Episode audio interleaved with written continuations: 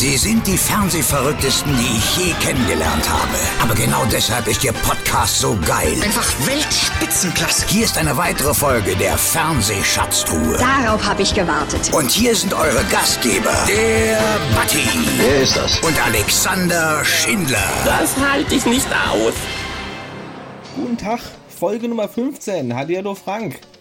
Hey Alex und allen da draußen, hallo, grüß Gott, willkommen, servus und moin. Und wir haben eine kleine Ankündigung zu machen. Ab Sommer hört ihr uns auch, zumindest wenn ihr im Einzugsgebiet Kreilsheim und Schwäbisch Hall, also in Westbaden-Württemberg unterwegs seid, auch im Radio bei Radio Störfunk. Da freuen wir uns sehr drüber und hoffen natürlich auch, dass wir weitere Radiostationen äh, von unserer kleinen, feinen Nostalgie-Show überzeugen können. So, genug über das Geschäftige gesprochen. Frank, du bist diese Woche wieder dran. Wen hast du zu Gast? Ja, heute habe ich mir eine Fernsehfachfrau eingeladen, die ein durchaus schon bewegtes TV-Leben gelebt hat. Sie war erst Warm-Upperin, unter anderem für Rudi Carell und Thomas Gottschalk. Sie machte Kinderfernsehen im Bayerischen Rundfunk, hatte ihre eigene Talkshow und stand dann später für Reality-Formate stark in der Kritik. Ich freue mich auf ein offenes Gespräch, jetzt mit Vera Intwen. Vera Entwen ist eine deutsche Moderatorin und Fernsehproduzentin. Vor ihrem TV-Durchbruch arbeitete sie bereits neben ihres Studiums für Rudi Carell und Thomas Gottschalk.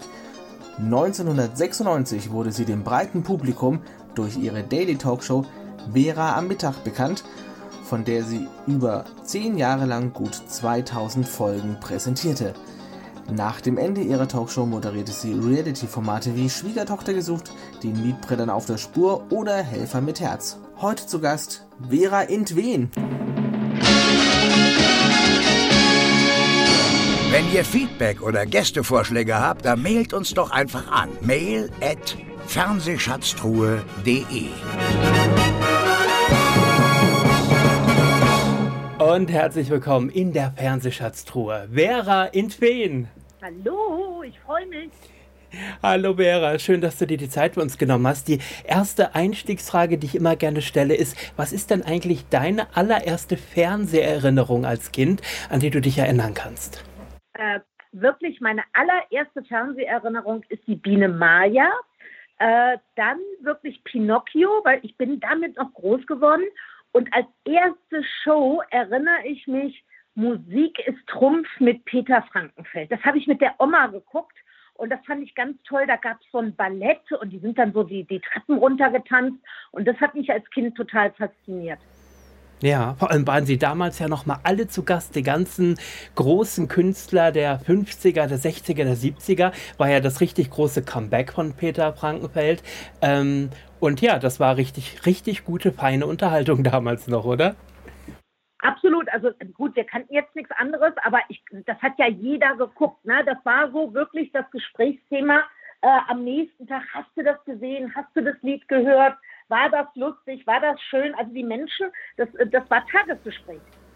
Ja, jetzt hast du gerade schon die Kinderserien erwähnt, Biene Maya, Pinocchio und so weiter. Jetzt haben uns vor einigen Jahren ja durchaus die neuen Versionen ereilt. Kannst du mit diesem was anfangen? Hast du da mal was von gesehen? Diese drei 3D-produzierten äh, Neufassungen? Äh, na, ich habe das, äh, wir haben im Bekanntenkreis haben wir auch kleinere Kinder, die dann ab und zu auch mal vom Fernseher gesetzt werden. Und dann setzt man sich ja schon mal dazu. Und ähm, ja, das ist alles äh, hübsch gemacht, aber damit kann ich natürlich gar nichts mehr anfangen. Ne? Aber ich glaube, die, die Kinder jetzt, die kennen halt nichts anderes und wollen auch diesen Standard haben. Also die finden halt das gut. Und wenn man denen so eine alte Biene Maya-Folge zeigen würde, äh, dann wär, wären die wahrscheinlich ganz entsetzt. Okay, also vieles ist dann unserer Nostalgie auch geschuldet, oder? Ich, glaube schon. Viele Dinge finden wir gut, weil wir sie erlebt haben, weil es unsere Kindheit war. Äh, dass es technisch ähm, auch von den Farben alles brillanter geworden ist, das ist schon gut. Mhm. Jetzt sind wir gerade schon beim Thema, nämlich Kinderfernsehen. Auch du hast mit Kinderfernsehen vor der Kamera begonnen. Das ist richtig. Lang, lang ist her und ich habe es auch nicht so lange gemacht, aber mein Einstieg äh, beim Fernsehen war tatsächlich über äh, Kindersendungen, die ich moderiert habe. Genau, das waren jetzt äh, Ping-Pong war das und ähm, unter anderem und was, was war das noch? Es war Ping-Pong und Junior Club hieß die andere Sendung. Ähm, ja. Die habe ich, ich weiß gar nicht, wie lange ich sie gemacht habe. Ich glaube zwei Jahre, vielleicht auch zweieinhalb. Ich bin mir da gar nicht mehr so sicher. Ja, davor ging es allerdings schon ähm, mit Warm-Up los. Du warst Warm-Upperin, unter anderem auch bei Herzblatt. Kannst du dich an die Zeit noch erinnern? Ja, äh, ich kann mich sehr gut daran erinnern. Ich habe damals ähm, das Warm-Up gemacht, als der Rudi Carell noch Herzblatt moderiert hat. Das ist ja schon lang, lang, lange her. Und, ähm, und da gab es sowas wie Warm-up noch gar nicht, weil der Rudi eigentlich immer vor der Sendung selber rausgekommen ist, hat das Publikum begrüßt und so. Aber da man auch damals schon zwei, drei Aufzeichnungen an so einem Abend gemacht hatte, war das für den Rudi natürlich auch nicht immer möglich, zwischendurch dann noch zu entertainen. Und da hat mich halt ein Redakteur gefragt, Mensch, hast du nicht mal Lust, irgendwas zu machen? Das darf aber der Rudi nicht so mitbekommen, der möchte sowas nicht und hin und her. Ja, dann habe ich das einfach gemacht. Und der Rudi hat das natürlich mitbekommen, dass da so eine äh, so eine kleine dicke Frau da in seinem Studio steht und das Publikum warm macht. Und alle hatten total Schiss, aber er fand mich total gut und ich glaube, der fand mich auch drollig. Und ähm, hinten raus kann ich nur so viel sagen, er mochte mich sehr, genauso mochte ich ihn. Und ich habe äh, wirklich lange für Herzblatt gearbeitet. Jetzt äh, sagen ja Kollegen gerne mal äh, rückblickend, Rudi war ja durchaus ähm, ja, ein Perfektionist und jemand, mit dem es nicht so leicht war zu arbeiten. Jetzt allerdings eher dann auch so zu Zeiten vom laufenden Band in den 70ern, Rudis Tagesshow, Ende der 80er, Anfang der 90er, wo ja Herzblatt produziert wurde, soll er denn schon, sag ich mal, ganz sanftmütig gewesen sein. Kannst du uns da irgendwas erzählen? Also ich kann nur so viel sagen, also zu mir war er immer sehr, sehr sanft, weil wir hatten irgendwie eine Verbindung miteinander, aber äh, er war tatsächlich ein Perfektionist, er war sehr streng, er hat alles durchgeprobt, er konnte es nicht verstehen, äh, wenn Leute ihren Job nicht äh, zur rechten Zeit fertig hatten. Ähm, also da war er schon sehr streng. Ich mochte das aber immer. Das war auch so ein Vorbild, weil ich mir einfach denke, Mensch, so ein Show-Dinosaurier. Und damals, ich war noch blutjung, und er hatte da schon 20, 30 Jahre Fernseherfahrung. Und bei Herzblatt ist es jetzt auch keine Sendung, äh, die so spontan geht, sondern es passiert ja immer das Gleiche, außer dass die Kandidaten äh, andere Fragen stellen. Und er hat wirklich jede Sendung durchgeprobt, akribisch. Ich glaube, das hat er gar nicht für sich gemacht, sondern das hat er fürs Team gemacht, damit auch wirklich äh, jeder Kameramann, äh, jeder Lichtsetzer, jeder Toningenieur genau wusste, das passiert da, bitte zieh den Ton hoch, bitte mach die Kamera dahin und, und, und. Äh, und das, das, das hat mir sehr imponiert und das hatte ich mir auch so ein bisschen äh, mitgenommen, dass man immer super gut vorbereitet sein sollte. Ist Rudi somit auch so ein bisschen der gewesen, der dich dazu gebracht hat, dir zu überlegen, ob es dich auch vor die Kamera zieht? Oder wusstest du als Warm-Upperin noch gar nicht, wohin sollte mich der Weg eigentlich führen? also, nee, also, dass ich äh, vor die Kamera will, das wusste ich selber schon, ach, keine Ahnung, wann kann man das erste Mal richtig denken und sich erinnern? Ich glaube mit fünf oder sechs. Äh, das war für mich immer, ja, war immer klar, ich möchte ins Fernsehen, ja, und ich wollte nicht einen Job beim Fernsehen, sondern ich wollte vor die Kamera. Äh, das war mir schon ganz, ganz, ganz früh klar. Jetzt komme ich aber aus keinem Haushalt oder Familie, wo irgendwelche Künstler sind oder wo es äh, Affinitäten zu Fernsehen und Show gab. Ähm, da war man immer so ein bisschen alleine mit diesem Berufswunsch. Den hat man ja auch nicht so kundgetan jetzt. Aber für mich war das immer klar und dieses Warm-up und ich habe auch viele Jobs äh, angefangen vom Fahrer, vom Gästebetreuer, vom, vom Kabelträger, vom Aufnahmeleiter, von der Redaktionsassistent. Ich habe auch dann später sehr viel hinter der Kamera gearbeitet, um dieses ganze Konstrukt zu verstehen. Aber vor die Kamera wollte ich schon immer. Mhm. Hast du dann, nachdem also das Kinderfernsehen beendet war, ging es dann schon nahtlos über zu Sat 1 oder wie bist du damals zur ersten oder zur eigenen Talkshow gekommen? Also so ungefähr. Also ich habe äh, das Kinderfernsehen gemacht, ich habe sehr viel Warm-up gemacht, halt nicht nur für den Rudi, sondern auch für den Gottschalk. Also sehr, sehr viele Shows hatte ich gemacht für Fritz Egner. Also ich war da wirklich gut ausgebucht. Und dann da, weil mich auch viele kannten, also viele Programmentscheider. Und dann kam es irgendwie so, ich hatte viel fürs ZDF auch gearbeitet, auch für Sendungen mit Dieter Thomas Heck und Mike Krüger. Und, ähm, und der, da war der Fritz, äh, der, der Freddy Kogel, der war damals beim ZDF und ging dann als Chef zu Sat 1. Und da hatten mich halt viele, viele Weggefährten, die kannten mich aus München. Sat 1 war ja damals in Berlin. Und, ähm, und da haben die ja das Vormittagsprogramm neu gestaltet und da gab es dann die Talkshows und die Spielshows. Und für die Talkshow, da fehlte ihnen noch jemand. Und das war so schnell gemacht. Ähm, das war auch amerikanische Produzenten, nämlich Universal aus Amerika. Die hatten diesen Talkshow-Platz bekommen bei Sat1 und die suchten halt wirklich ein ganz neues Gesicht. Die waren sehr amerikanisch. Ähm, und ja, und dann fiel allen, ja, ganz neues Gesicht. Äh, die kennt man noch nicht, die kann aber ein bisschen was, Vera. Und dann kam immer Vera, Vera, Vera. Und dann haben die irgendwann gesagt, äh, kannst du mal vorbeikommen. Und dann ging das alles auch sehr, sehr schnell. Also ich habe da kein Casting gemacht, gar nichts, sondern ähm, ich wurde halt von vielen Leuten vorgeschlagen. Wir haben uns dann getroffen, wir haben uns kennengelernt. Und alle haben gesagt, ach, warum nicht? Die ist wirklich so ganz, ganz anders und nicht bekannt. Wir versuchen das mit der. Und so ist das damals gekommen. Wenn du sagst, ähm, das Ganze war sehr amerikanisch, man kannte ja Talkshows schon viele, viele Jahre auch aus den USA, war man sich sicher, dass man mit dir eher eine Art Oprah Winfrey manifestieren wollte oder eher eine Art Jerry Springer? Ich glaube, äh, die wussten gar nicht, was sie mit mir machen am Anfang, weil dieses Talkshow-Feld in Deutschland, das war ja noch so unbearbeitet. Man, natürlich kannte man die großen Namen wie Oprah oder, oder äh, Jerry Springer, aber ähm, das, das war hier noch gar nicht angekommen bei der breiten Masse. Und ich glaube, am Anfang wollten sie einfach nur testen, was nimmt das deutsche Publikum auf, in welche Richtung geht man, diese Art von, ich sag mal, Tagesunterhaltung, die gab es ja auch noch nicht, dass man so eine Art Entertainment-Unterhaltung, dass man Shows über Tag gespielt hat. Das ging ja bei Sat 1. Ich glaube, der erste Slot war nach dem Frühstücksfernsehen morgens um 10 schon mit den Spielshows los, ja, und dann kam um 11 der Kerner und um 12 kam ich und später um 13 Uhr die Sonja. Das war ja aber dann ein bisschen später, aber das war ja eine ganz neue Programmfarbe. Da hat sich ja Privatfernsehen war ja da auch noch jung und dynamisch und, und alles war erlaubt und alles war möglich. Ich glaube, diesen Kopf, was soll es mal werden, hat sich gar keiner gemacht, sondern das war einfach so, ich sag mal, Pionierarbeit. Ja, wir wollen das versuchen und jetzt machen wir das. Und wohin das geht, das entscheiden wir dann einfach später. Also das war schon spannend. Das heißt, am Anfang, wie seid ihr da an die, an die Themen rangegangen? Hat man erstmal geguckt, was, was wollen wir überhaupt besprechen oder äh, wie sollen wir die Sendung füllen? Ähm, und dann schossen ja irgendwann auch die anderen Talkshows aus dem Boden, auch bei den Konkurrenzsendern. Ähm, hat man ja. da schon so ein bisschen geschaut? Wir gucken uns die Quote an, wir gucken, welche Themen ziehen, wir gucken, ob es ein bisschen ja. mehr in Richtung Konfrontation läuft oder wie war das? Ja, das, also ich sag mal, ganz am Anfang äh, hatte man noch keine Vergleichswerte. Aus dem Grund, sowas muss dann daily erstmal ein Jahr durchlaufen, um wirklich vergleichen zu können, um irgendwas in der Hand zu haben. Also da macht äh, Statistik und Logistik, äh, machte damals schon Sinn. Das, das konnten wir alles nicht erahnen, sondern wir sind einfach rangegangen. Äh, ich sag mal, wir sind durchs Leben gegangen und haben gesagt, worüber reden Leute? Was ist ein Thema? Beziehung war immer ein Thema. Das war uns klar, dass das viele Schwerpunkte sind. Wie will man Beziehungsthemen machen?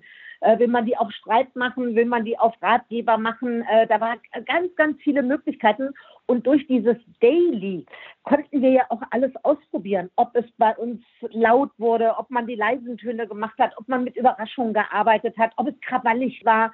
Ähm, dadurch, dass wir jeden Tag ja eine neue Show, ist ja auch nicht schlimm, wenn mal zwei, drei daneben gegangen sind. Dadurch, dass wir sofort wieder nächsten Tag ein neues Thema aufgemacht haben, konnten wir ja jeden Tag lernen in die Richtung, in die Richtung, in die Richtung und konnten unseren Kurs ja auch sehr schnell ändern. Du warst, äh, das ist glaube ich jetzt fast zehn Jahre her, gibt es eine, äh, eine Ausgabe äh, von, muss ich kurz überlegen, ich glaube, das war der NDR Talkshow, ähm, wo dich ja, ja, Tim Melzer so ein bisschen auch in die Mangel genommen hat und dann auch gesagt, und du dann auch gesagt hast, in der Talkshow-Zeit haben wir durchaus auch mal in Richtung höher, schneller, weiter, lauter geschaut.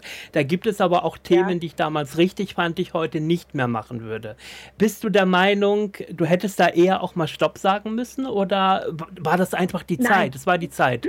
Nee, nee, also es war einmal die Zeit und äh, beim Tim Melzer ging es aber darum, der äh, hat äh, das kritisiert, da war ich schon bei RTL, da ging es um Schwiegertochter gesucht. Also das ist bei der, ich, ich sag immer zu Talkshow, ich bin nie jemand gewesen, der sich hingestellt hat und sagt, ah, das wollte ich alles gar nicht. Ich war auch die Produzentin der Sendung. Also ich habe ja nicht nur moderiert, äh, deswegen, ich stehe zu jeder Folge, die wir gemacht haben.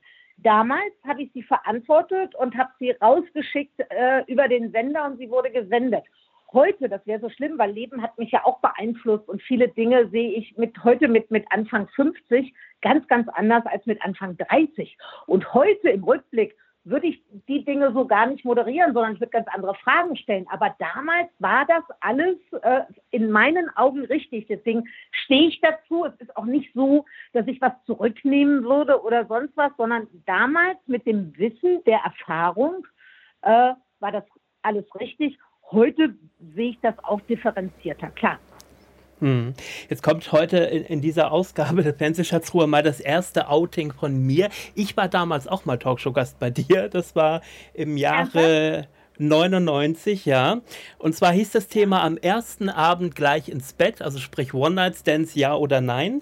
Und äh, in jener Sendung war René Weller mit zu Gast, der äh, damals sagte, ich hatte nur Schlampen in meinem Leben und es waren über 1000 Frauen und so weiter. Und ich saß damals als 21-Jähriger da, der gesagt hat, ich äh, heb mich fürs erste Mal noch ein bisschen auf. Eigentlich war es auch immer so angelegt und wir fanden, waren auch immer so, dass wir gesagt haben, natürlich ist es viel, viel schlimmer, wenn man eine Pro- und Kontraseite hat, wenn einer polarisiert, weil damit erhitzt man Gemüter. Wir haben ja auch Publikum gehabt, da hast du eine andere Stimmung, dann kommt eine Dynamik aus. Also das hat ja auch was von Showlife zu tun. Und ähm, deswegen war uns das immer wichtig, dass wir viele, viele verschiedene Meinungen äh, abbilden. Und wenn dann so ein, so ein Typ ist wie René Deller, der ja bekannt war, ja, äh, wenn der so polarisierend äh, vor 20 Jahren rum erzählt hat, ich hatte über 1000 Frauen und hin und her, das regt ja auf. Ja, und dann passiert sowas, äh, dann, dann passiert einfach was in der Sendung. Und das war auch immer so unser Ziel, dass die Leute sich wiederfinden konnten in der einen oder anderen Person um die Jahrtausendwende rum, dann hatten wir unsere Talkshows auf jedem Sender von morgens 10 bis 17 Uhr. In der Regel, egal ja. ob Pro7, RTL, Sat 1, ja, sie gaben sich alle die Klinke ja. in die Hand. Ja. Gab das damals durchaus trotzdem Quotendruck, dass der Sender mal gesagt hat, oh, jetzt müssen wir echt mal schauen, dass wir unser Alleinstellungsmerkmal irgendwie behaupten können? Also ich traue mich das gar nicht zu sagen, weil ich werde das so oft gefragt, ne? Thema Quoten. Ne? Äh, Quoten haben mich in meinem ganzen Leben noch nie interessiert. Noch nie. Ich habe da noch nie drauf geguckt, wenn mir einer sagt, boah, du hast eine tolle Quote, kann ich gar nichts mit anfangen. Weil, und das habe ich auch immer meinem Team gesagt, wie gesagt, ich war ja auch Produzentin, ich war ja noch keine 30, da habe ich das, das Ding produziert. Ich hatte da 80 Festangestellte, 80 freie Mitarbeiter, ich hatte da auch was zu tun. Äh, da habe ich immer gesagt, Leute, wenn wir die Sendung aufzeichnen, wir gehen nach der Sendung nach Hause und sagen, das war eine gute Show, das war eine schlechte Show. Wir haben doch ein Bauchgefühl. Und mich interessiert nicht, dass die schlechte Show dann 19 Prozent hat äh, und die gute Show ja, äh, 16 Prozent. Das ist für mich kein, kein Gradmesser. Also ich habe mich nie von Quoten beirren lassen. Ich habe mir nie was aus Quoten gemacht und ich habe sehr viel Glück gehabt, dass ich noch nie einen Sender oder einen Senderchef hatte, der mir irgendwas über Quoten erzählt hat. Also weder, ähm, weder damals bei Sat1 äh, noch bei RTL heute äh, redet mit mir einer über Quoten. Okay. Ist so. Es gab auch während der Talkshow-Zeit bei Sat1 schon Ausflüge in die Primetime. Jetzt reicht's zum Beispiel. Das war eine Verbrauchersendung. Keine Ahnung, wenn irgendeiner, also ich sag mal so Behördenwillkür, ähm, wenn einer Mercedes gekauft hat und der war dann kaputt und Mercedes wollte das Auto nicht zurücknehmen. So Behördenwillkür oder, oder sonst was. Das war eine ganz tolle Verbrauchersendung, die ist gelaufen wie geschnitten Brot. Wir haben dann aber sehr großen Ärger bekommen und zwar hat dann die ganze werbende Industrie gesagt, wie Mercedes, wie keine Ahnung, äh, irgendwelche anderen Großkonzerne. Ja, wunderbar, ihr habt uns super durch den Kakao gezogen, wir ziehen mal unsere Werbung zurück. Wir, so konnten die Sendung dann aus werberechtlichen Gründen, konnten wir nicht weitermachen. Ne? So, so ein bisschen wie, wie bitte bei RTL? Ja, war es ja genauso, ja, dass genau. diese Sendung ja. jahrelang lief, aber dann irgendwann äh, Telekom und Co. gesagt haben, wir lassen uns doch nicht jede Woche durch den Kakao ziehen und buchen hier fleißig Werbung bei euch. Ja. Okay. Genau, und so war es bei uns auch, ja. Dann soll ich auf jeden Fall noch einen lieben Gruß ausrichten von Björn Hergen-Schimpf, mit dem wir vor kurzem eine Folge aufgezeichnet haben, denn natürlich Ach, haben, äh, haben wir auch über Was bin ich gesprochen. Ich habe mir da vor kurzem auch noch mal ein paar Folgen angeschaut und muss sagen, das Konzept, wie ihr es aufgezogen habt, in die moderne Zeit übertragen habt, ähm, das könnte ja. doch heute genau noch so laufen, oder? Also ich fand es auch, was bin ich, fand ich auch eine traumhafte Sendung. Und komischerweise wahrscheinlich auch, weil der Herbert und der Norbert verstorben sind, ähm, äh, hatte ich so oft diese Fotos in der Hand. Wir hatten da mal ein ganz nettes Shooting gemacht, äh, was wir nie rausgegeben haben, sondern das hat der Sohn von Björn Hergen gemacht. Ähm, hat er ein Shooting mit uns gemacht und ich habe so wunderschöne Fotos von uns allen, ähm, wo wir so rumgealbert haben äh, und die hängen bei mir oben im Büro. Und äh, da denke ich komischerweise auch ganz oft dran, dass diese Sendung, ach, klein, aber fein und die hat so keinem was getan, aber die hat so unglaublich unterhalten und die hat auch so unglaublich Spaß gemacht. Also das muss man mal sagen. Das war eines der tollsten Jobs, die ich jemals in meinem Leben hatte. Ja, und ich fand auch, dass sie bei Kabel 1 äh, komplett richtig aufgehoben war. Zum einen, zum anderen lieb sie auch Absolut. einige Jahre. Ich glaube, vier, viereinhalb Jahre, meine ich, so ungefähr. Ja, vier oder, ähm, glaub, vier oder fünf Staffeln haben wir gemacht, ja, ja. War nicht wenig. Ja, und äh, es waren auch, was die prominenten Gäste anging, ein Harpe Kerkeling, eine Heidi Kabel und so weiter und so weiter. Also Günther, die damalige. Alle da, ne? Gysi hatten wir da, also auch Politiker äh, aus dem Sportbereich. Es war wirklich alles, was Rang und Namen hatte, war bei uns. Ja, ich finde gerade so im momentanen ARD-Vorabendumfeld, wo auch wieder viel gequizt wird, eigentlich eine perfekte kleine Sendung für die ARD, oder? Stimmt. Gute Idee, ja, stimmt. Jetzt feiert ja Dalli Dalli 50-jähriges Bestehen im Sommer und ähm, das ZDF schickt Johannes B. Kerner ins Rennen, um sie zu moderieren. Äh, nichts gegen Johannes, wunderbarer Moderator, aber jetzt nicht gerade der unglaubliche König der Game Shows, oder? Also Dalli Dalli setzt auch ein Ach, Stück weit voraus. Ja, der, der oder? Ja, nee, ich, also ich glaube, Johannes äh, kann alles. Ne? Der, der, der kann wirklich alles. Äh, der, der, der kann schon zehn Sätze hintereinander sagen und weiß sofort, wer hier Chef im Ring ist. Also äh, der kann alles. Und ich glaube, durch seine Quizabende, hier Quiz-Champions und so, was der macht, äh, glaube ich, funktioniert das schon ganz gut. Und der ist so, ich sag mal, alltagstauglich. Den mögen die Älteren, den mögen auch die Jüngeren. Ich weiß gar nicht, ob die Jüngeren was mit Dalli Dalli anfangen können. Das ist ja dann wahrscheinlich mehr die Zielgruppe 40 plus. Ne?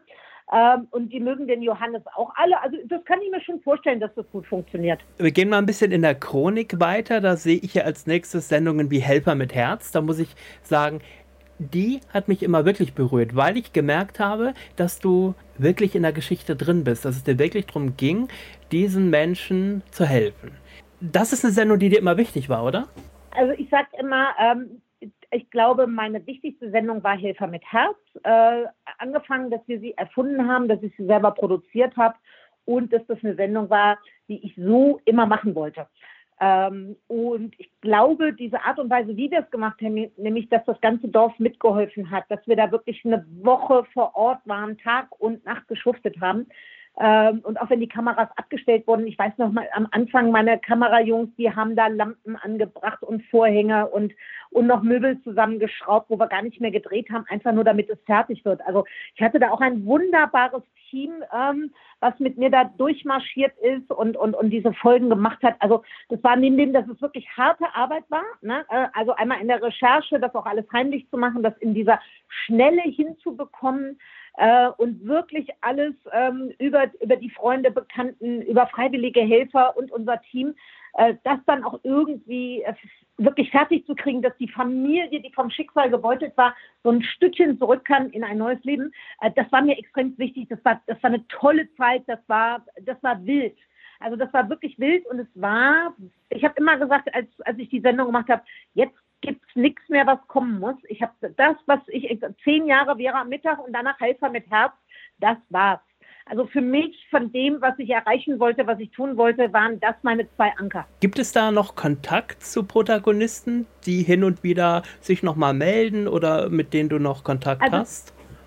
Ja, das, das Lustige ist, äh, durch Social Media und alleine durch Instagram, ja, äh, kennt der eine, kennt den, der den kennt, der da dabei war. Und so kriege ich dann manchmal Nachrichten, dann kommt so ein Foto und dann erinnerst du dich, du warst vor äh, zehn Jahren da und da im Schwäbischen, da hat mein Onkel geholfen, guck mal, da gibt es ein Foto. Und dann sage ich, ja genau, das war da und da. Und, dann frage ich immer, wie geht es der Familie? Und so kriegt man dann wieder Kontakt. Das ist so lustig. Ja, also dass das wirklich so zwischendurch, Mensch, ich war da und da und ich habe das und das gemacht und äh, deswegen, also ich weiß nicht bei allen, aber bei sehr, sehr vielen, wie es denen geht und, und, und was die heute machen. Ich habe zum Beispiel jede Folge Schwiegertochter gesucht gesehen. Ja, ich habe auch ja, jede Folge toll. Mietprellern auf der Spur gesehen. Ja. Damals, als es lief, also jetzt nicht für Recherchezwecken, sondern damals, als es lief schon. Und muss jetzt im Nachhinein so sagen, wir fangen mal bei den Mietprellern an. Ist das eine Sendung, auf die ja. du im Nachhinein gerne verzichtet hättest? Nein, nein, um Gottes Willen äh, die würde ich heute äh, mit der gleichen Vehemenz äh, fast genauso machen. Wirklich. Weil das eine Ungerechtigkeit ist, äh, wenn Menschen, denen äh, eine Wohnung oder ein Besitz nicht gehört, wahllos damit umgehen äh, und man sie zur Rede stellt. Und wir haben ja in 80, 90 Prozent der Fälle, ähm, haben wir es ja hinbekommen, dass die Menschen einsichtig waren, dass es kein juristisches Verfahren gab, sondern dass man sich einigen konnte, sodass auch die Mietpreller mit dem blauen Auge davongekommen sind. Und wir haben die ja nicht zum Teufel gejagt und gesagt, jetzt schlaft mal unter der Brücke, sondern haben schon geholfen, dass sie woanders äh, einziehen können und dass gewisse Spielregeln, nämlich dass eine Miete gezahlt werden muss, dann vom Amt direkt übernommen werden bei dem neuen ähm, Wohnungseigentümer und so weiter und so fort. Nein, beim Mietpreller, nee, würde ich nichts anders machen. Wenn jetzt die Kritik kommt, dass die Bildzeitung da schlecht über mich geschrieben hat, da denke ich mir, so what? Ne? Kann man sich ja auch okay. eigentlich geadelt fühlen. Ähm, Bad News are good news, mal. oder? Ja, so gesehen, ja. Wie gesagt, ich habe mich ja damals, ich habe mich ein einziges Mal dazu erklärt und äh, das kann ich aber gerne machen, weil vielen ist es vielleicht entfallen. Ich habe weder einen Behinderten verfolgt noch einen Minderjährigen. Wir hatten Einverständniserklärungen und das, was die Bild-Zeitung ähm, gezeigt hat, das war, die haben in der Produktionsfirma einem Praktikanten ordentlich Geld in die Hand gedrückt, der sollte äh, Bänder rausgeben und dann haben die was zusammengeschnitten und das ist kriminell und dagegen habe ich mich gewehrt und habe gesagt, Leute, das Band ist verfälscht und die Bildzeitung hat sich Material äh, beschafft auf illegalem Weg. Und äh, ich sag mal, man kann uns gerne nochmal zu jedem, zu jedem Ding, da höre ich mir jede Kritik an. Und wenn man sagt, Mensch, das war aber vielleicht nicht gut, du hast manchmal den, den, die, äh, den Fuß in die Tür gesetzt und bist rhetorisch stark und die Leute kamen da gar nicht raus und dies und jenes, das kann man mir vorwerfen. Aber äh, das, was in der Bildzeitung als Schlagzeile, das ist ja nie passiert. Also wir reden in diesem, in diesem Falle über diesen Ausschnitt, wo äh, gesagt wurde, glaube ich, äh, dürfen wir das filmen? Da wurde Nein gesagt und man hat da irgendwie rumgeschnippelt. Also dieses gab es so in der fertigen Version nicht, oder? Also nochmal, wenn im deutschen Fernsehen, das ist aber auch schon vor 30 Jahren so gewesen, dürfen wir das filmen? Nein, dann dürfen wir es nicht filmen, dann machen wir die Kamera aus.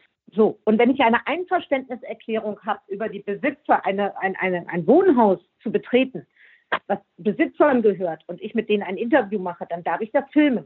Ja, und deswegen, wir haben dann, wir durften da gar hätte der Sender ja auch gar nicht zugelassen. Die haben ja dann nun auch Rechtsabteilungen und so weiter und so fort.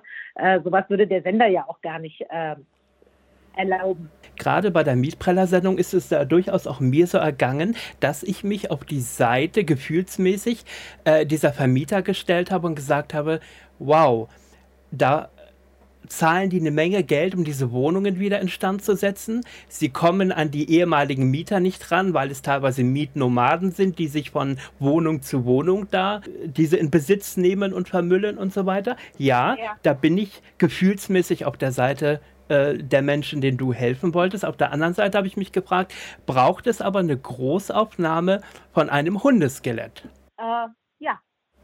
Weil das warum? Du, also ich sag mal, wenn wir alles, warum? Weil es dazugehört, weil man gewisse Dinge verstehen muss, weil wenn man unter anderem ein Leichnam und wenn es von einem Tier ist, ja, ähm, und da gehen diese ganzen Sachen in, in Boden und Wand, muss man das alles abtragen mit dem Presslufthammer. Das hat auch immer was mit dem Schaden zu tun. Ja, man muss das zeigen. Wenn ich aber wirklich alles gezeigt hätte, was wir gesehen haben, dann könnte man mir die Frage stellen, muss man das alles zeigen? Wir haben tatsächlich nur einen kleinen Teil gezeigt. Es war in Natura noch sehr viel schlimmer. Mhm. Das war okay. unter anderem, ich erinnere mich noch an einen Fall, also meine Kollegen sind ja immer mit Schutzanzügen rein in diese Wohnungen und ich bin natürlich immer, weil ich es moderiert habe, ohne und ich habe mir das einmal äh, in einer Wohnung so einen Pilz eingefangen und so ein großes Bakteriending, dass ich wirklich drei Wochen außer Gefecht gesetzt war, weil das hatte sich bei mir auf die Stimmbänder gesetzt und äh, ich konnte drei Wochen nicht sprechen. Wir konnten da gar nicht weiterdrehen. Das muss man auch wollen. Und ähm, ich, ich sage immer, der Hintergrund, warum ich auch die Mietpreller sprechen wollte, war ja immer, dass ich gesagt habe, ich will es verstehen, warum es so ist.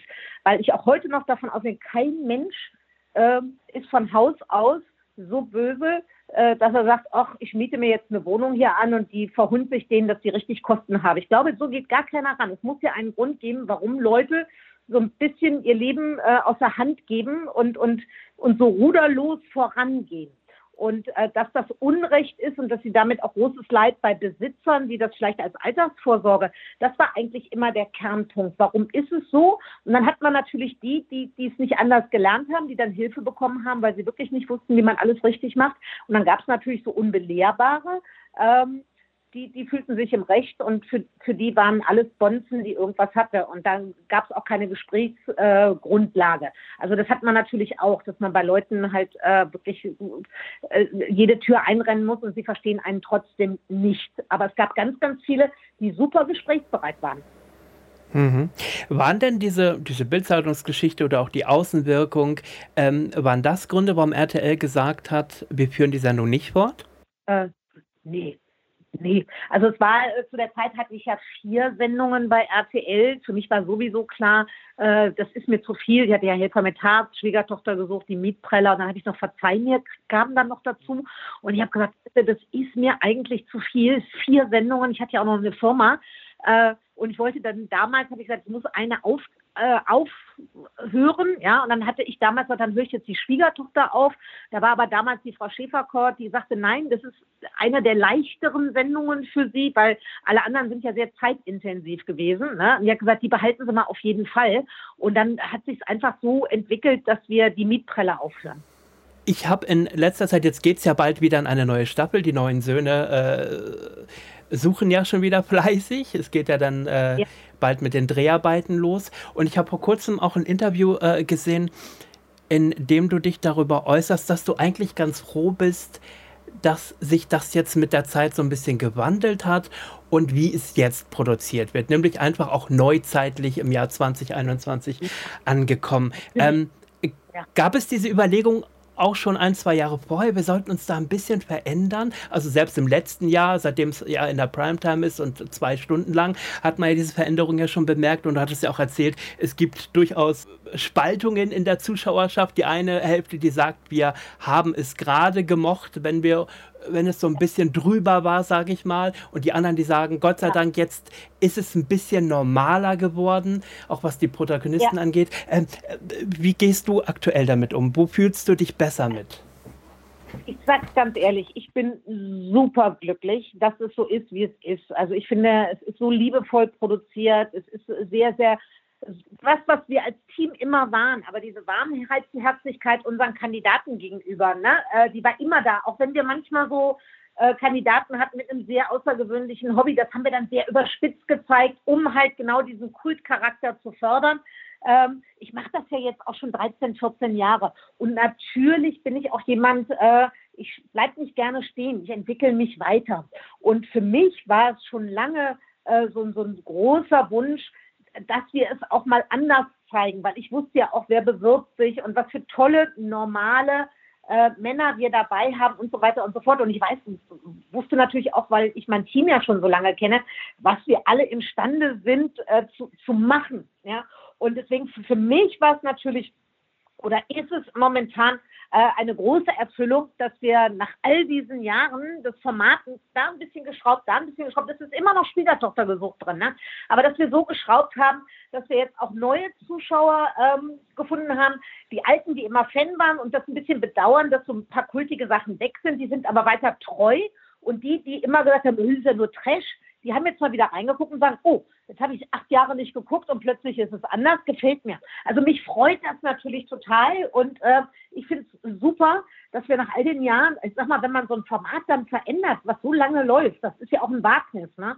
Und äh, ich freue mich total, dass wir es äh, so ein bisschen beweisen können, konnten, äh, dass wir auch anders können. Und das, das ist geil. Kannst du mir trotzdem erklären, warum ist es nötig, trotzdem ein bisschen geschichtlich nachzuhelfen oder auch irgendwelche Präsente zu platzieren und so weiter. Warum ist das nötig? Wäre das richtige, wahre Leben, wäre das zu langweilig für so ein Format? Ja, das hat, das hat immer was mit Storytelling zu tun, ne? Und, und, und wie sieht man sich und welche Farbe will man widerspiegeln? Und wenn es dann so war, dass man kleine äh, Dekoartikel äh, im Schnittbild gezeigt haben, dann war das eine Art von Stilmittel, genauso wie die Alliterationen, genauso wie bei der Anmoderation, dass wir ein Bühnenbild gezimmert haben, was immer ein bisschen zur Folge passte. Das war praktisch von uns so eine Struktur der Sendung. Ja, ähm, das wird ja heute auch in vielen anderen Sendungen äh, noch benutzt. Und wir sind halt, haben uns da viele kleine Inseln gesucht, wie wir unsere Sendung, unser Format untermauern konnten. Und deswegen kam dann, kam das dann einfach so. Und das haben wir dann über Jahre gemacht und dann hat sich das auch festgesetzt, äh, immer so bei dem Zuschauer. Ah, jetzt zeigen sie hier wieder die Dekoblumen und so weiter und so fort oder die lustigen Zwerge. äh, oder, oder, oder. Ähm, das, ich, ich, denke mal, wenn wir jetzt irgendwie was Nettes sehen, ich kann jetzt nicht für, für alle Folgen, die wir jetzt noch produzieren werden, äh, sprechen, aber ich glaube, wenn wir noch irgendwie ein nettes Stilmittel finden bei unseren Dreharbeiten, äh, dann werden wir auch bestimmt wieder Neues erfinden und das auch einsetzen, weil wir es gut finden. Ich meine, es gibt ja auch ein wunderbares Negativbeispiel, äh, und zwar bei den Kollegen von Sat1, schwer verliebt, bist du dir wahrscheinlich auch mal angeschaut haben, als es damals lief mit der Brit. Ja. Ähm, äh, ja das ist doch Fernsehen auch, was wir uns gar nicht wünschen, oder? Also wenn man auch sieht, die Protagonisten, wie sie teilweise nach den Dreharbeiten äh, es nach außen kommuniziert haben, was dort alles mehr oder weniger von ihnen verlangt wurde, was vielleicht ein Stück weit, also da hatte ich immer das Gefühl, das ist schlechtes Fernsehen, das möchte ich eigentlich nicht sehen. Äh, also ich muss ganz ehrlich sagen, ähm, das, das, weiß ich natürlich nicht, wie die produziert haben ne, ähm, bei Sat 1. Und es liegt mir da auch fern, Kollegenschelte zu machen, wo ich seit fast 30 Jahren im Unterhaltungsbereich äh, zu Hause bin, den man auch immer pro und contra diskutieren kann und es genügend Menschen gibt, die auch sagen, das, was ich mache, ist das Hinterletzte. Deswegen, das fällt mir sehr schwer, da irgendwas zu beurteilen, wo ich persönlich nicht dabei war. Aber nochmal, es gibt, es gibt, ich sag mal, man muss sich das vorstellen, Unterhaltung und auch Fernsehunterhaltung, das ist wie ein Schrank mit sehr vielen Schubladen. Und bei vielen Millionen Menschen, die gerne Fernseh gucken und auch gerne in der Unterhaltung, die einen machen die Schublade auf und sagen, ich mag diese Machart, die zum Beispiel RTL 2 als Senderfarbe bei ihren Reality-Sachen macht. Ich mag das, deswegen gucke ich das. Die haben ihr Publikum. In Ordnung. Die anderen mögen lieber das, was Sat 1 macht oder das, was RTL macht oder sie mögen es ein bisschen langsamer erzählt, äh, das, was ARD und ZDF macht. Deswegen, wir haben sehr viele Schubladen. Äh, der Zuschauer, der, der darf diese Schublade öffnen und für den Zuschauer produzieren wir. Und wir, die vor der Kamera stehen, wir, wir müssen halt dann entscheiden, wollen wir diesen Weg mitgehen oder wollen wir das lassen? Also da muss man auch ein bisschen Rückgrat haben und Größe ähm, und, und, und dann sagen, okay, ich weiß für welchen Sender und welche Machart das ist und ich setze mich da rein, ich mache das. Ist genauso, auch wenn ich jetzt sage, ich finde Schwiegertochter gesucht jetzt viel schöner. Heißt aber nicht, dass ich das äh, zwölf Jahre lang blöd fand. Ich fand das Überzogene und ähm, dadurch auch in aller Munde zu sein, diesen Wiedererkennungswert, äh, fand ich ganz, ganz toll. Auch die Erfolge fand ich super. Ne, stehe ich zu und freue mich aber trotzdem, weil wir uns alle entwickeln. Ich habe mit 9 oder 38 angefangen oder 39 mit Schwiegertochter gesucht. Jetzt, wie gesagt, bin ich 53 und dass sich auch in meinem Leben in 14 Jahren was verändert hat und ich mich entwickelt habe, das ist doch normal. Und genauso ist es beim Zuschauer. Das, was ich selber vor acht Jahren noch gerne geguckt habe, da sage ich heute, ach so, ne, brauche ich jetzt nicht mehr. So. Mhm, ja, ich, ich, glaube auch, also ich zum Beispiel liebe auch, ist ja auch in aller Munde Trash-TV, ja, sei es, ob es Temptation Island ist und diese ganzen Formate, schaue ich sehr gerne, weil ich weiß, was mich erwartet, ja, und weil ich auch weiß, äh, auch jetzt äh, Promis unter Palmen geht in die nächste Staffel, da weiß ich, da sind Protagonisten, ja. da sind Promis, die wissen, was sie tun. Wenn sie sich an die Gurke gehen, sorry, du weißt auch ganz genau, was dich morgen auf der Bildzeitungsseite Nummer 1 erwartet. Ich, ich glaube immer Fernsehen, also wenn ich etwas sehe, wenn ich einen Film sehe, eine Serie sehe, dann weiß ich, das ist Fiktion. Wenn ich eine Game Show sehe oder eine Show sehe oder ein, ein Docutainment-Format, möchte ich eigentlich immer glauben, das, ist, das wird mir so präsentiert, wie es präsentiert wird. Da sind, glaube ich, einfach irgendwann mal so Grenzen verschwommen gewesen. Dass bei diesen äh, Scripted Reality-Formaten steht mittlerweile immer eingeblendet, das ist ein Drehbuch nach so und so und so weiter. Und, und also ich glaube, der, der Zuschauer, ne, der hat mittlerweile, weil er ja auch erfahren ist durch die vielen ähm, äh, Sender, die wir haben, durch, durch 30 Jahre Privatfernsehen, äh, ich glaube, der Zuschauer kann das sehr gut einordnen, sagte, das ist jetzt überspitzt gezeigt, das ist zusammengeschnitten. Ich glaube, der Zuschauer erkennt das sehr, sehr gut. Was war ein Aufschrei in der Nation mit dem Dschungel? Ja, äh, fürchterlich und das Schlimmste und Untergang des Abendlandes und hin und her. Und dann kriegen sie vier Jahre, also fünf Jahre später kriegen sie einen Grimme-Preis. Also ich sag mal, Fernsehen hat sich verändert und der Zuschauer ist sehr emanzipiert, der Zuschauer ist sehr schlau. Ähm, es kam jetzt in den letzten, ich sag mal, fünf Jahren hinzu, dass durch Social Media äh, der Zuschauer ja selber sehr öffentlich geworden ist und weiß, wie kann ich hier ein schönes Video bearbeiten, wie kann ich das machen und so weiter und so fort, dass der das sehr gut einschätzen kann. Also das, was ich sage immer, das große Feuilleton, wenn die immer versuchen, irgendwas über Unterhaltungsfernsehen zu schreiben, dann lache ich mich kaputt. Ja, aber ich habe gesagt, ihr habt es nie verstanden. Der Zuschauer ist da viel, viel weiter als ihr. Ähm, deswegen, ähm, ich, ich glaube, diese Diskrepanz, was ist denn jetzt hier ernst gemeint und was ist ein bisschen überzogen, der Zuschauer begreift das ganz intuitiv. Influencer, die neuen Social Medien. Jetzt ist es ja mittlerweile so, das kann man bewerten oder auch nicht, dass einer, der heute der Bachelor ist, nächstes Jahr im Dschungel Dschungelcamp auftaucht und als Promi ja. verkauft wird. Ähm, genau. wir haben am Anfang über so wunderbare Menschen wie Peter Frankenfeld, Hans Rosenthal etc. gesprochen. Ähm, stört dich das, dass mittlerweile jeder äh, nach Woody Allen seine 15 Minuten Ruben bekommt und morgen dann aber auch ganz schnell wieder vergessen ist?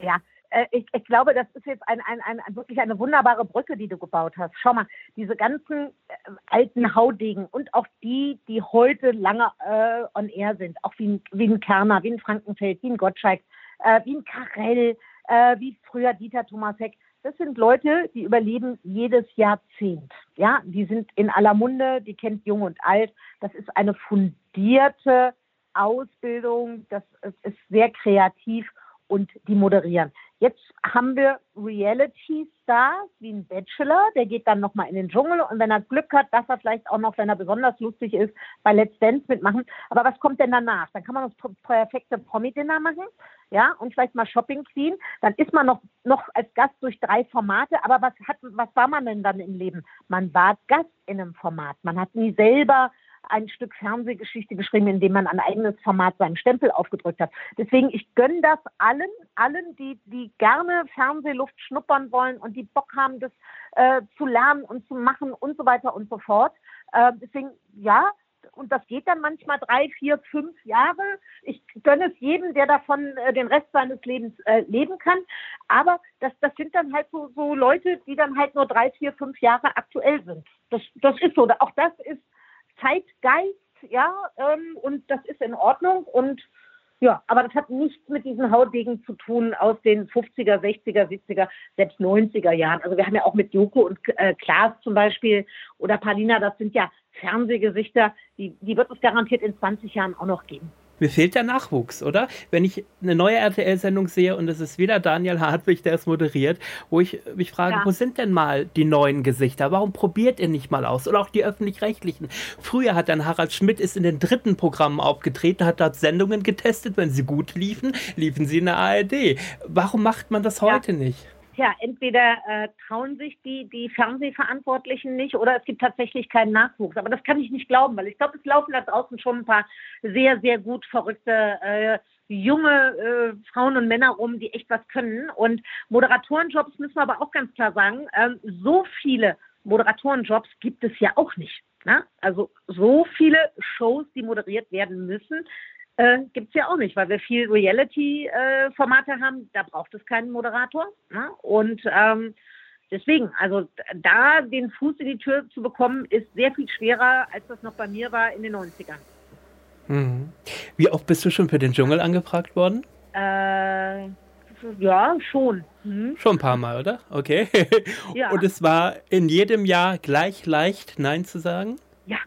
Also, das, okay. ähm, also ja, für mich ja, aus dem Grund, ich glaube, ähm, ich würde, also ich sag, sag immer zu meinen Neffen, wenn ich alt bin, dann mache ich das, äh, weil dann habe ich nicht mehr so viel vor. Jetzt habe ich noch so viel zu tun und ähm, ich glaube, ich würde mich langweilen. Das wäre mein Hauptproblem. Ich glaube, ich würde mich diese zwei Wochen langweilen. Ich tue gerne was und so viel kann ich gar nicht putzen, Holz hacken und Wasser holen. Ja, äh, also der Tag wäre mir zu lange mit nichts tun.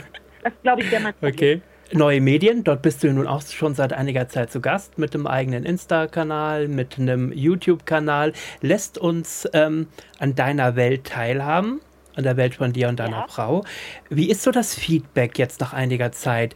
Äh, bekommst du öfter zu hören, dass man dich jetzt von einer Seite sieht, von der man dich bis dato nicht gekannt hat, nämlich von einer ganz privaten? Ja, also das, äh, das ist als Feedback kommt das ganz oft und sagen, Mensch, wir kennen dich ja schon lange, ne, die auch sagen, ich habe früher eine Talkshows geguckt, als ich klein war und ach, jetzt habe ich dich hier entdeckt, das ist sehr lustig und du bist so ganz anders und äh, hin und her und dann sagen viele, nee, du bist gar nicht anders. Wenn man jetzt mal genauer guckt bei Schwiegertochter und so, du guckst genauso, äh, guckst du, wenn in deiner Küche steht, wie du auch einen Kandidaten anguckst und du redest auch genauso. Also am Anfang ist es immer so, äh, sie sagen, es ist halt ein anderes Umfeld, weil äh, wenn ich die mit durch meinen Garten nehme oder keine Ahnung, wenn ich da äh, was buddle und ich bin saudreckig oder sonst was. Äh, das sehen die im Fernsehen natürlich nicht, wobei bei Helfer mit Herz hat man das ja auch gesehen, dass ich da an der Baustelle stand. Äh, es ist so, wenn die die Kiste anmachen, äh, dann kriegst du immer so, ah, das Licht geht an und da kommt die Moderatorin. Und hier bei Instagram sehen die halt, dass ich auch mal einen Staublappen in der Hand habe. Und sie sagen am Anfang, oh, das ist ganz anders. Und dann kommt es aber, wenn sie mir so folgen, sagen, nee, das ist gar nicht so anders. Du bist schon so, wie du bist, nur du zeigst uns deinen privaten Rahmen. Und man merkt, dass du sehr bodenständig bist und sehr klar. Und äh, das bist du ja eigentlich auch im Fernsehen. Also da rudern sie dann wieder zurück. Ja? Also ich hoffe, man versteht das so ein bisschen, was ich jetzt gesagt habe. Also das ist, am Anfang denken sie, ich bin anders und dann merken sie, nee, so anders ist es gar nicht. Gibt es da Grenzen, wo du sagst, ähm, da gibt es auch Dinge, die würde ich nicht preisgeben wollen, Social Media hin oder her? Ja, das hat man ja in der Hand, was man erzählt. Ne? Also äh, ich, ich mache mir da aber auch gar nicht so einen Kopf, äh, Social Media, weil alle, viele sagen ja, oh, das ist richtig viel Arbeit. Wenn wir Bock haben, hauen wir das Handy an, wir machen keinen Filter drauf, bei uns wird nichts geschnitten, äh, dann drückt man auf den Button teilen, weil wenn du keinen Filter drauf legst und nichts machst, ist es ja keine Arbeit. Das Handy macht ja alles alleine. Ne?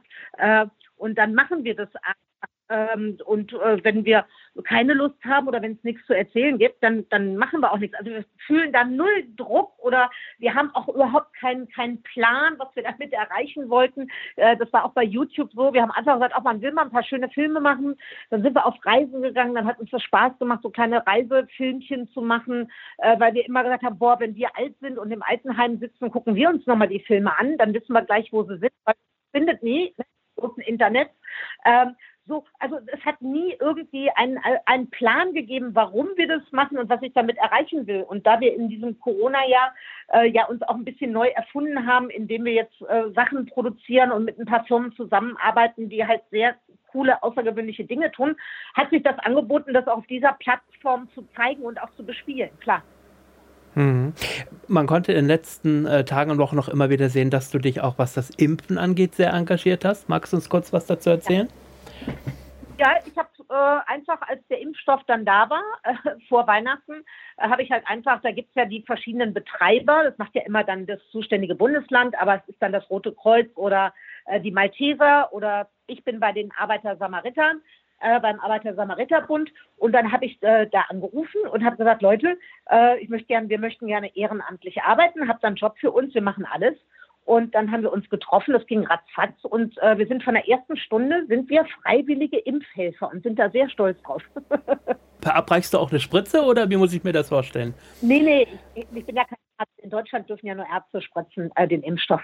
Äh, nee, ich bin im Grunde genommen, ich bin so der Erstkontakt. Das heißt, die Menschen, die ankommen, äh, die, ich bin die, die, die sie begrüßt, die denen sagt, wie es funktioniert, die, die denen erzählt, passen Sie auf, keine Angst, wir haben eine kleine Wartezeit oder aber wenn die Hilfe brauchen, dass ich jemanden organisiere, der die begleitet oder einen Rollstuhl holt. Also ich bin, Obi und ich, wir sind sozusagen der Erstkontakt. Wir begrüßen die Menschen, wenn die, wenn die ankommen mit dem Taxi, mit dem Auto. Wir sagen den Angehörigen Bescheid, wie lange sie warten müssen oder ob sie mitgehen können. Also wir klären auf. Wir sind im Grunde genommen, äh, wir sind die, die, die Blasmusik, die spielt, so ungefähr. Ja, äh, wie sind da die, Re ja. die Reaktionen, wenn die Menschen dich erkennen? Äh, also das Lustige ist, da ich jetzt auch in Berlin natürlich viel in der Presse war, dass ich da stehe und äh, viele meine festen Termine auch kennen, ist es jetzt so, dass viele sagen, ich habe extra den Dienstag gewählt, weil ich weiß, wo sind Sie immer da und ja, das ist ein großes Hallo und wirklich sehr, sehr nett und wir hatten ja jetzt in den letzten Wochen immer die Prio 1, das heißt 80 plus und das war so warmherzig, das war so, so schön. Die älteren Menschen, die gekommen sind, äh, die sich haben impfen lassen, äh, nicht nur weil sie mich gesehen haben, sondern weil sie sich tatsächlich auf die Impfung gefreut haben, weil das für sie vielleicht ein Stück Normalität wieder bedeutet, ähm, dass die Erkrankung dann halt nicht so schwer verlaufen kann. Ähm, das war wirklich schön und es macht uns und es erdet uns total und wir finden das wunderbar.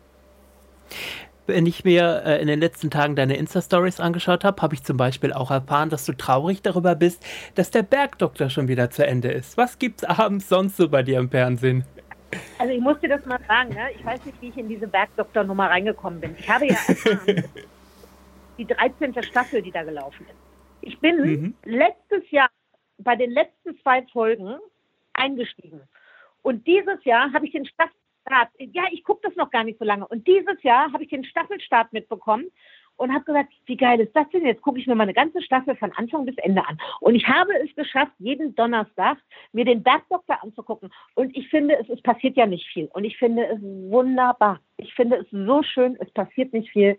Ja, es gibt immer einen Fall, es gibt immer diese verzwickte Liebesgeschichten bei den Brüdern. Ja, wer mit wem und wer kommt denn dann zusammen oder wer geht fremd und wer verlässt wen. Äh, und hinten raus äh, geht es irgendwie immer halbwegs gut aus. Und das freut mich. Und ich mag die, die, diese Bilder und wenn die Drohne da ähm, über die Berge fliegt in Elmau, ich finde es großartig. Und der Hans Siegel ist doch auch eine coole Socke, oder?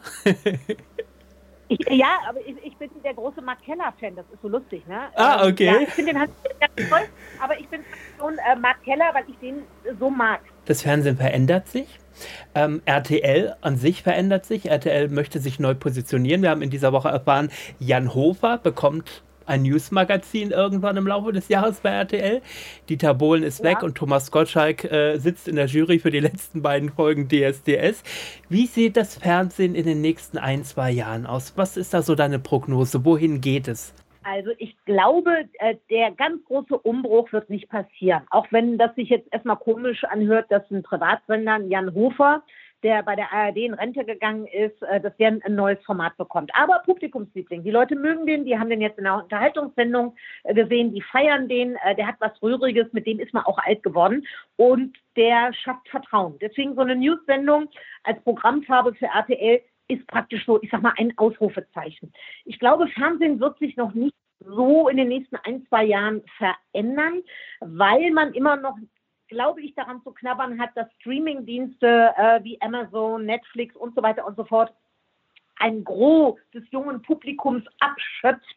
Äh, man wird an alten Formaten festhalten, die es gibt, wo man äh, wirklich berechnen kann, ja, da haben wir halt unsere Zuschauer immer noch, auch wenn die Zahlen 30 Prozent Marktanteile, die gibt es, glaube ich, gar nicht mehr, außer beim Fußball. Äh, wenn das vorbei ist, ist es aber immer noch äh, erfolgreich, die, die gängigen Formate, die da sind. Also deswegen, ich glaube, da verändert sich nicht so viel. RTL hat jetzt nochmal ein Ausrufezeichen gesetzt, indem man ähm, DSDS und wahrscheinlich das Supertalent ohne Dieter Bohlen machen wird, äh, was auch immer da vorgefallen ist. Ich weiß es nicht, leider auch nicht intern, was da passiert ist.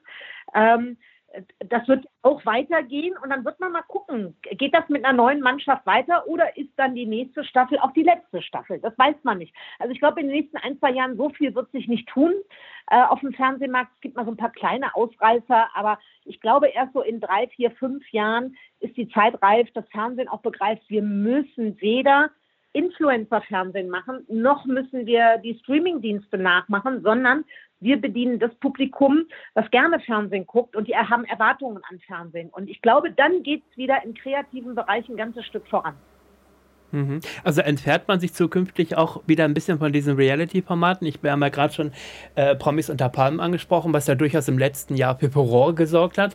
Die nächste Staffel muss noch aufregender sein, die muss noch mehr äh, rausholen. Ja. Ähm, ist da eine Grenze auch erreicht, dass man sagt, jetzt hat man über TV Now die ganzen Sachen äh, in die Medienwelt geschossen. RTL hat es im Spätprogramm dann auch nochmal im Free TV gesendet, aber das geht jetzt auch wieder ja. einen Gang zurück. Ja, sagen wir mal so, also da ist noch nicht das Ende der Fahnenspange, da sind wir noch in der Welle und die Welle ist noch nicht gekippt. Also ich sage sowas wie Promis unter Palmen, das wird noch ein paar Jahre laufen.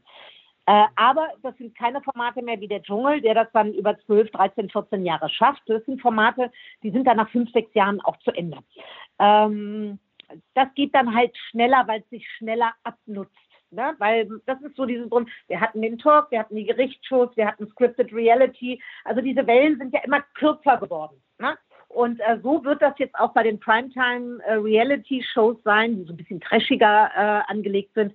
Die wird es geben, das wird auch jeder Sender machen, aber die laufen dann nicht zehn, zwölf Jahre wie ein Dschungel, sondern äh, denen gebe ich dann immer so eine, so eine ja, Lebenserwartung von sechs bis sieben Jahren, aber länger auf keinen Fall. Mhm. Letzte Frage: Gibt es noch einen Fernsehtraum, den du unheimlich gerne verwirklichen möchtest? Ähm, ich habe früher immer gesagt, ich würde gerne das aktuelle Sportstudio moderieren.